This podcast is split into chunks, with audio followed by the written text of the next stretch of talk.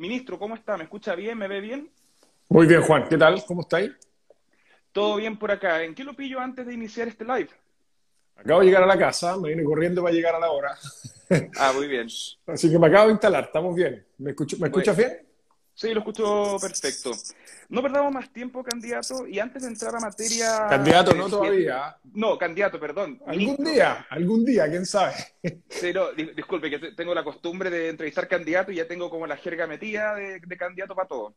Em, ministro, antes de entrar a materia de, su, de sus carteras, usted maneja dos, eh, quiero explicar un poco a la gente, un poco eh, su cargo. Eh, con quien estamos ahora es biministro, es decir, ejerce el cargo de ministro por dos, en el caso de energía y minería.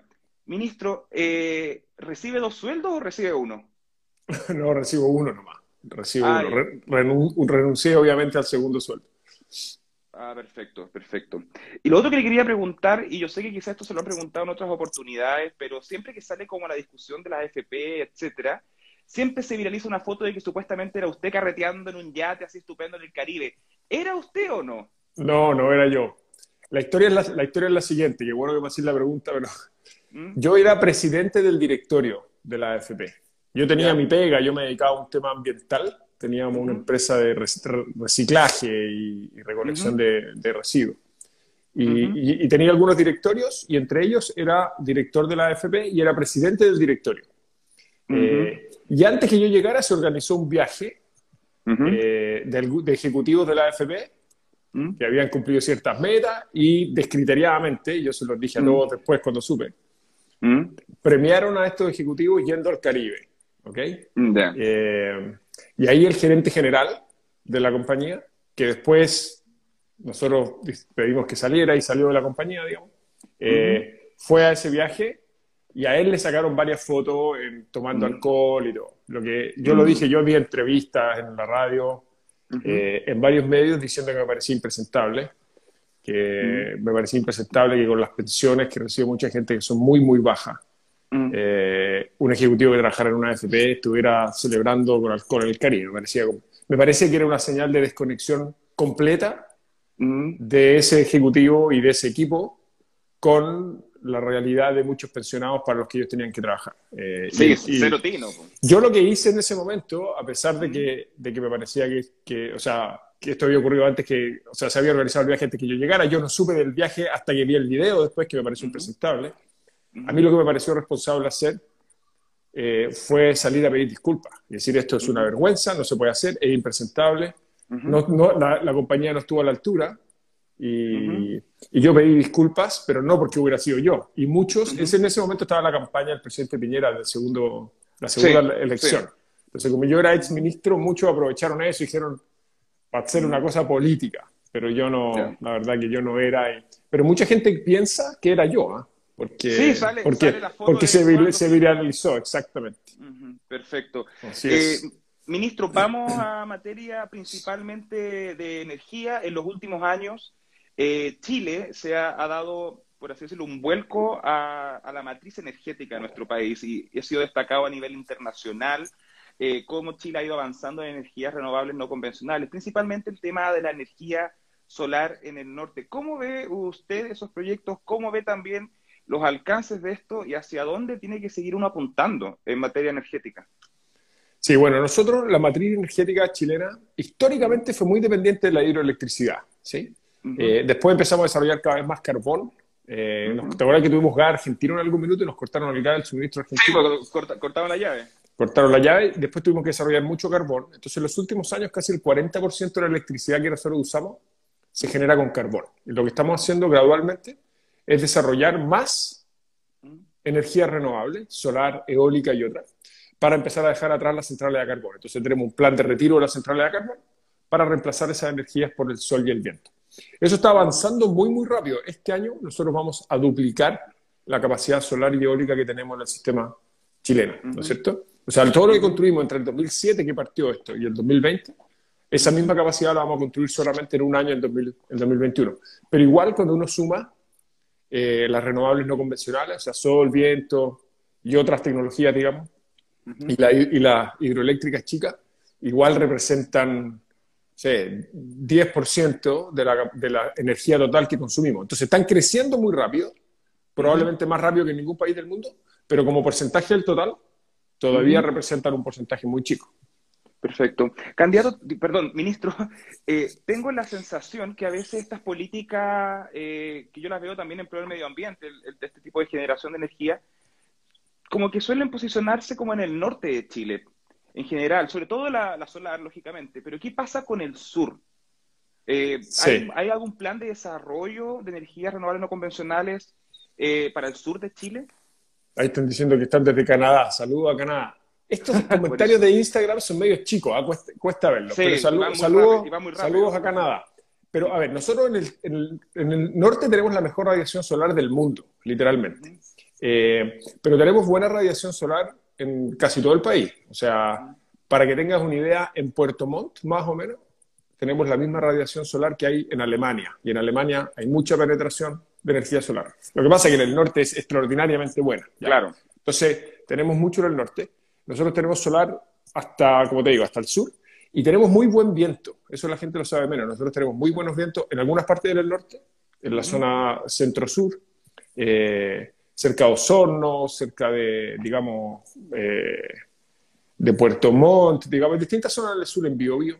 Pero tenemos el, de los mejores vientos, si no el mejor viento del mundo, en la Patagonia, en, la, en, la, región de Magallanes. Los vientos en la región de Magallanes soplan a una velocidad que permite generar electricidad casi el 70% de las horas de un año. Eso es lo mejor del mundo. Entonces tenemos un potencial enorme. Y en Magallanes la oportunidad que tenemos, como vive poca gente y hay poca actividad industrial, el potencial eólico es mucho más que lo que vamos a poder consumir en Magallanes. Entonces el plan ahí es usar esa electricidad limpia del viento para producir hidrógeno verde y, sus derivados, y podemos hablar de eso después, para exportar, usar a nivel local, limpiar toda la matriz de, de Magallanes y después exportar eso al resto del mundo. Es una oportunidad gigante esa. perfecto. Y en relación, y se lo pregunto porque yo soy de allá, eh, la región de Aysén, hace algunos años hubo un gran megaproyecto conocido por todos llamado Hidro Aysén, después tuvo la, central Río Cuervo, ni una prosperó, siendo esta eh, em, generadoras de energía a una escala que en realidad era monstruoso. Eh, y Aysén, al igual que Magallanes, tiene mucho viento y mucha eh, lugares para generar energía quizás renovable no convencional. ¿Existe algún enfoque del ministerio en Aysén en relación a eso? Nosotros nos pasa en varias zonas del sur, entre ellas en Aysén, que tenemos menos penetración de renovables de la que tenemos en el norte o en la zona central, lo que es una paradoja porque Aysén tiene muchos recursos renovables, pero en Aysén y en otros lugares también en el sur tenemos todavía mucha energía basada en, fósiles, o sea, en petróleo, en petróleo diésel. Entonces, hay algunos proyectos de renovables en desarrollo en la región de eólicos, eh, pero también nos pasa que las comunidades locales muchas veces no quieren los proyectos renovables. Por ejemplo, la, energía hidroeléctrica en Chile eh, hoy día es muy difícil de desarrollar. Entonces, las grandes centrales, eh, claro, inundan mucho territorio, pueden tener efectos ambientales grandes, pero uno puede construir centrales de pasada que tienen en general muy poco impacto ambiental y son muy limpias, mucho mejor que quemar petróleo o diésel, pero igual a veces cuesta desarrollarlas, ¿no es cierto? Entonces, tenemos planes en la región de Aysén y además Aysén pasa otra cosa, que tú lo conoces bien, pero y que pasa en Aysén, pero pasa en todas las zonas centro-sur de Chile, y es que las familias usan mucha leña para calefaccionar sus hogares, ¿no es cierto? Y eso tiene un enorme problema de contaminación, o sea, Coyhaique es la, ciudad más contaminada del mundo. Eh, entonces, para reemplazar la leña también la mejor opción es la electricidad renovable. Estos equipos de aire acondicionado, digamos, son súper eficientes con electricidad. Entonces, el ideal en Coyhaique, y en eso estamos trabajando, es desarrollar más energía renovable para generar electricidad limpia. Y esa electricidad limpia después usarla para calefacción y reemplazar la leña. Ese es el, esa es la visión de mediano y largo plazo perfecto. Candidato, siguiéndolo un poco en la, en la región de Aysén, hay una situación bastante particular en la región que tiene que ver un poco también con la legislación. En Chile, la el, el, consumo de electricidad, usted lo sabe mejor que yo claramente, eh, está dividido. Está la generación, la transmisión y la distribución de la, de la energía eléctrica. Y a nivel nacional, eh, no se permite que empresas o actores, digamos, sean dueñas o propietarios que manejen estas tres eh, divisiones de generar, distribuir y administrar, por así decirlo. Sin embargo, en Aysén eh, sí existe. quien genera, quien distribuye y quien pasa la electricidad es lo mismo. Eh, ¿No cree que eso quizás priva a que entren otros actores, tal vez con energías renovables, para generar energía de otra forma? Mira, se están riendo, voy a contestar al tiro, porque me seguís ¿Mm? diciendo candidato, yo no voy a seguir insistiendo. ¿ah? ah oh, pero, disculpe, no. Pero no hay problema, ahí, dicen, yo el 2030. No, no, no, déjenme aquí nomás tranquilo. Mira, sigamos, disculpe. En los, hay varios lugares en los que tenemos lo que se llama sistemas medianos. Nosotros tenemos un gran sistema eléctrico que va desde el norte hasta, hasta, hasta Puerto Montt, eh, pero tenemos sobre todo en el sur sistemas medianos. En Coyhaique tenemos algunos, o sea, en la región de Aysén algunos y en Magallanes. Y ahí, claro, están integrados. Lo que nosotros estamos, hoy día estuvimos revisando en el Ministerio, de hecho, tenemos un proyecto de ley para modificar la ley, valga la redundancia, de sistemas medianos, para facilitar la penetración de más proyectos renovables, para poder planificar a más largo plazo. Esto es una cosa bien técnica, pero en el fondo ahí se define eh, las tarifas por cuatro años. Entonces cuesta embarcarse en proyectos que no se amortizan en cuatro años. Entonces estamos modificando, en simple, para la gente que lo está viendo del sur, estamos modificando la legislación para mejorar la planificación de esos sistemas, que haya eh, más penetración de renovables y mejorar la calidad de servicio para los clientes residenciales. Perfecto, ministro. Ahora lo tengo, lo, lo, anoté en grande acá, ministro, para que no se me pase de nuevo. Cambiemos un poco de tema y vamos a algo más como de gestión política, sobre todo en comunicaciones. Hay una, una especie de estrategia comunicacional desde el Ministerio de Energía, principalmente muy distinta a las estrategias comunicacionales de sus otros colegas, por así decirlo. Eh, ¿Cómo ve usted el tema de la comunicación política de las redes sociales? Lo digo porque han surtido muy buen efecto lo que han subido desde el Ministerio. Sí, bueno, esto es mérito de, un equipo que trabaja muy, muy de la mano, energía y minería, de, los, de los dos ministerios. Eh, yo creo que hay que, que, que ha funcionado ahí. ¿ah? Se perdió un poco la señal, pero te decía que yo creo que una cosa que ha funcionado es... Sí, no, ahora estoy, estoy de vuelta que nosotros tratamos de no, esto me se van a enojar otros colegas políticos míos, pero tratar de que la comunicación no se trate de mí o, del, o de la autoridad, ¿cachai? Sino que, que, se trate de los temas que estamos impulsando. Entonces, tratar de explicar el lenguaje simple y accesible temas que a veces en energía y en minería son medios técnicos, ¿no es cierto? Eh, y por esa vía tratar de acercar la política y las políticas públicas a las personas.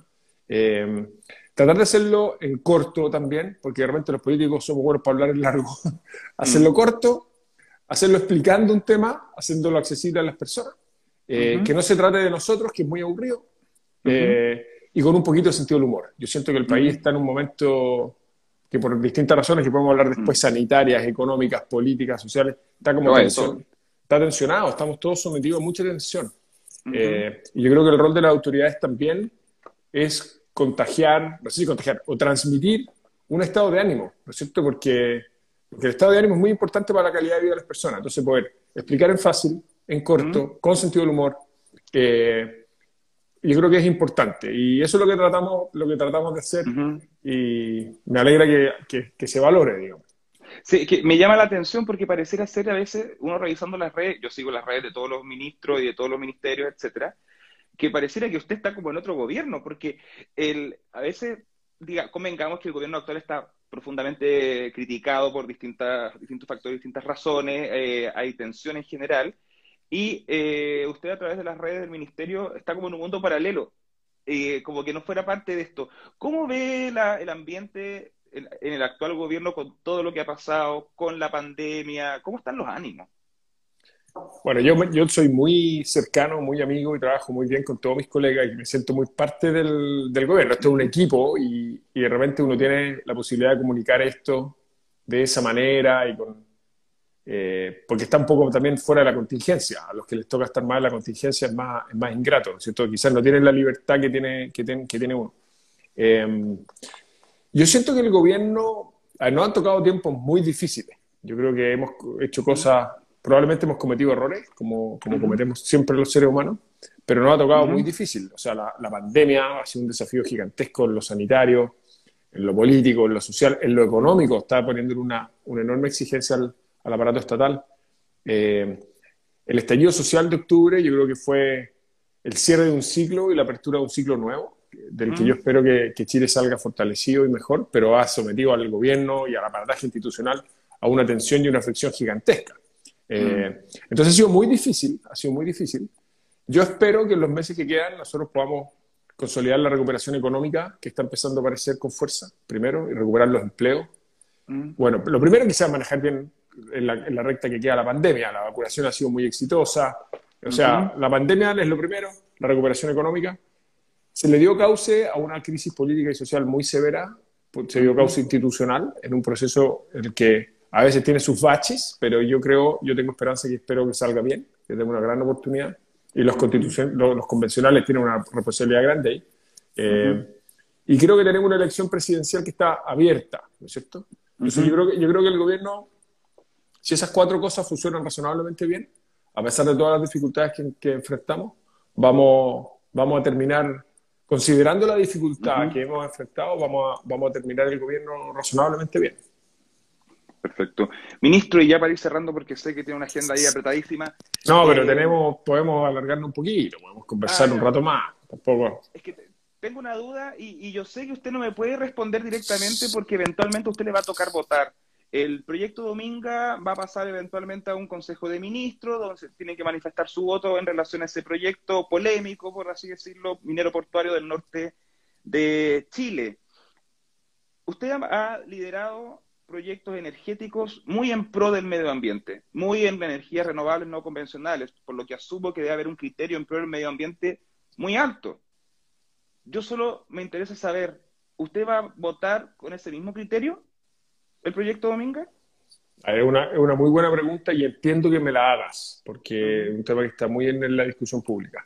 Yo no puedo opinar públicamente sobre Dominga porque puede que me toque votar en, en el Consejo de Ministros, pero sí te quiero decir te quiero decir dos o tres cosas.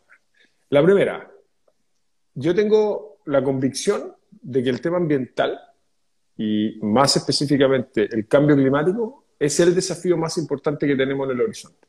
Hoy día estamos enfocados en la pandemia, la crisis social, la crisis política, pero es la, el desafío más importante que tenemos en nuestra generación. Yo siempre sido una frase que usó alguna vez el presidente Obama, que no sé si la haya escuchado, pero a mí me parece que sintetiza bien eso. Dijo lo siguiente, dijo nuestra generación es la primera generación que va a sentir las consecuencias del cambio climático, pero es la última generación que puede hacer algo a tiempo para frenarlo. Encuentro que es una muy buena síntesis de la magnitud del desafío y la responsabilidad que nosotros tenemos con la futura generación. Entonces, yo estoy muy jugado por eso. Eh, una de las motivaciones que yo tengo en mi trabajo todos los días es el tema climático y el tema ambiental. Eh, tengo tres hijas mujeres, son chicas y y al final el cambio climático es consecuencia de la vida que hemos tenido nosotros. Entonces, es muy complejo ese dilema de justicia intergeneracional. Nosotros como que nos quemamos ese capital, digamos, ambiental y van a pagar ella las consecuencias. O sea, es muy, muy complejo. Entonces, eso es un tema que está en el corazón de lo que a mí me motiva para estar en la cosa pública. Eso es lo primero. Lo segundo es que yo entiendo que la minería tiene mala prensa. Y yo se lo digo a los mineros, pésima. Y yo se lo digo a los mineros porque yo creo que ellos son en gran parte culpables de eso. En parte porque hicieron cosas mal en el pasado y en parte también porque no comunican bien lo que hacen. Hay de las dos cosas. Y además hay mucha diversidad en la minería. Hay muchos mineros que han metido las patas de buena manera, digamos, o sea, bien hasta el fondo, digamos, y otros que hacen las cosas mucho mejor. Y la minería, entre paréntesis, Juan, está cambiando mucho. Cada día más energía renovable, más agua desalada, digamos, más mejores relaciones con las comunidades. Pero hay mucho camino que recorrer. Pero hay una cosa que yo creo que nosotros tenemos que entender bien, un país minero como Chile, y es la siguiente, mira, cuando tú piensas cuál es el plan del mundo para parar el cambio climático, en 30 segundos el plan es el siguiente, y es igual en todos los países. Nosotros tenemos que limpiar la matriz de generación eléctrica, dejar de generar electricidad, digamos, con, con petróleo, con carbón, con gas, y empezar a generar electricidad con el sol y el viento y geotermia y otras, pero el sol y el viento, digamos, las más importantes. Y después que tenemos esa electricidad limpia y renovable, tenemos que usar esa electricidad para reemplazar a los combustibles fósiles en todo lo que hacemos. Entonces, reemplazar los combustibles fósiles en el transporte. Entonces, en vez de quemar diésel y benzina, auto eléctrico. Usar el combustible, o sea, la electricidad limpia para calefaccionar los hogares de Coyhaique, en vez de quemar leña. Y así, en la industria, etc. Para que eso ocurra, es imprescindible tener minerales, porque la electrificación de las ciudades requiere mucho cobre. Los autos eléctricos necesitan cuatro veces más cobre que los autos convencionales. mm. necesitan litio. Las centrales renovables, una central solar o una central eólica necesita cuatro veces también más cobre que una central de carbón. Entonces, la minería tiene que limpiar la forma en que hace las cosas. ¿sí? Tiene que cuidar la biodiversidad, las comunidades, el agua, los glaciares, etc. Pero sin minerales no podemos parar el cambio climático. Entonces, el desafío macro, y más allá de un proyecto en particular, es cómo somos capaces de proveer esos minerales para frenar el cambio climático y hacer esta transición energética que tenemos que hacer, sin en la pasada dañar los ecosistemas, las comunidades y los hábitats naturales. Ese es el dilema que tenemos que resolver, porque esto puede ser impopular que yo lo diga, pero el cambio climático no lo vamos a poder parar si hacemos un, como un, un dos, tres momias. No hacemos nada, ¿no es cierto? Nos quedamos quietos, no hacemos minería, no tenemos minerales. Entonces, ese dilema es complejo de resolver. Es más fácil el eslogan de no, como paremos el desarrollo económico. Pero tenemos que encontrar ese balance y ese es el desafío que vamos a tener en los años que vienen. Perfecto. Eh, ministro, y ya para ir cerrando, ya que usted es biministro, en, en la comisión, en el Consejo de Ministros, ¿usted va a votar dos veces? Sí, yo tengo dos votos. ¿Y, se podría dar el escenario que vote sí en uno y no en el otro? es una gran, Es una gran pregunta. Tú sabes que yo, se la, yo, la, yo la discusión internamente en el, en el ministerio, ¿ah? Y que no se sepa esto, ¿ah? pero, de aquí no sale, de aquí no sale, de aquí no sale, pero, pero yo le hice la pregunta a un abogado y todavía se está partiendo la cabeza de si, podría, de si podría votar como uno... No, pero yo creo ¿Mm? que lo consistente es votar siempre de la misma forma. Formarme yo una convicción de qué es lo que es lo correcto y qué es lo que es bueno para el interés general. Oh, se, pegó un poco la conexión con, el con los dos votos, digamos. Ahí sí. Lo te perdí, lo te perdí. Sí, lo, sí. puede, repetir, lo último que hubo ahí una pausa. Te, te, decía que hay toda una discusión legal ahí, pero, pero eh, yo creo, y eso es lo que yo he hecho siempre cuando me ha tocado votar, yo me formo una convicción de qué es lo que es lo correcto de hacer y voto de esa manera con los dos votos. Digamos, no, no, no, no podría votar separado, sería... Aunque sean bajo criterios distintos, porque, claro, porque hay que votar desde aprobar o rechazar según informes, desde el punto de vista minería, y el otro desde energía, que si bien están conectados, no, son, no son lo mismo. Entonces, como ese, caldo cabeza debe ser muy interesante. Uno podría, uno podría, y me ha tocado a veces, ver un proyecto o alguna votación en que tú dices eso puede tener para el sector energía un efecto en una dirección y para el sector minería un efecto en la otra dirección. Pero lo que nosotros tenemos que hacer, creo yo, es velar por el interés eh, del país en general. Eh, y por lo tanto, yo me formo una convicción y, y voto con, con esa convicción por, con los dos votos. Eso, eso, es lo que, eso, es lo que corresponde, eso es lo que corresponde, creo yo, ser para ser honesto intelectualmente y ser consecuente. Perfecto. Ahora sí, ministro, para ir cerrando, no le quito más tiempo.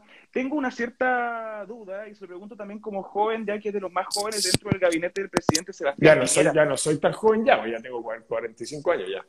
Ya, pero si vemos a algunos de sus colegas en el gabinete y los anteriores, bueno, la cosa es que eh, cuando usted, cuando usted fue subsecretario de, del trabajo. De, de eh, vivienda, de vivienda. De, vivienda. De que después fui ministro del trabajo, por eso. Eso, de, ahí pasó para allá. El, si mal no recuerdo, usted tuiteó algo en pro de las marchas de iguales, de la diversidad sexual, y ahora está el proyecto a favor del matrimonio igualitario con, el, con suma urgencia del presidente Sebastián Piñera.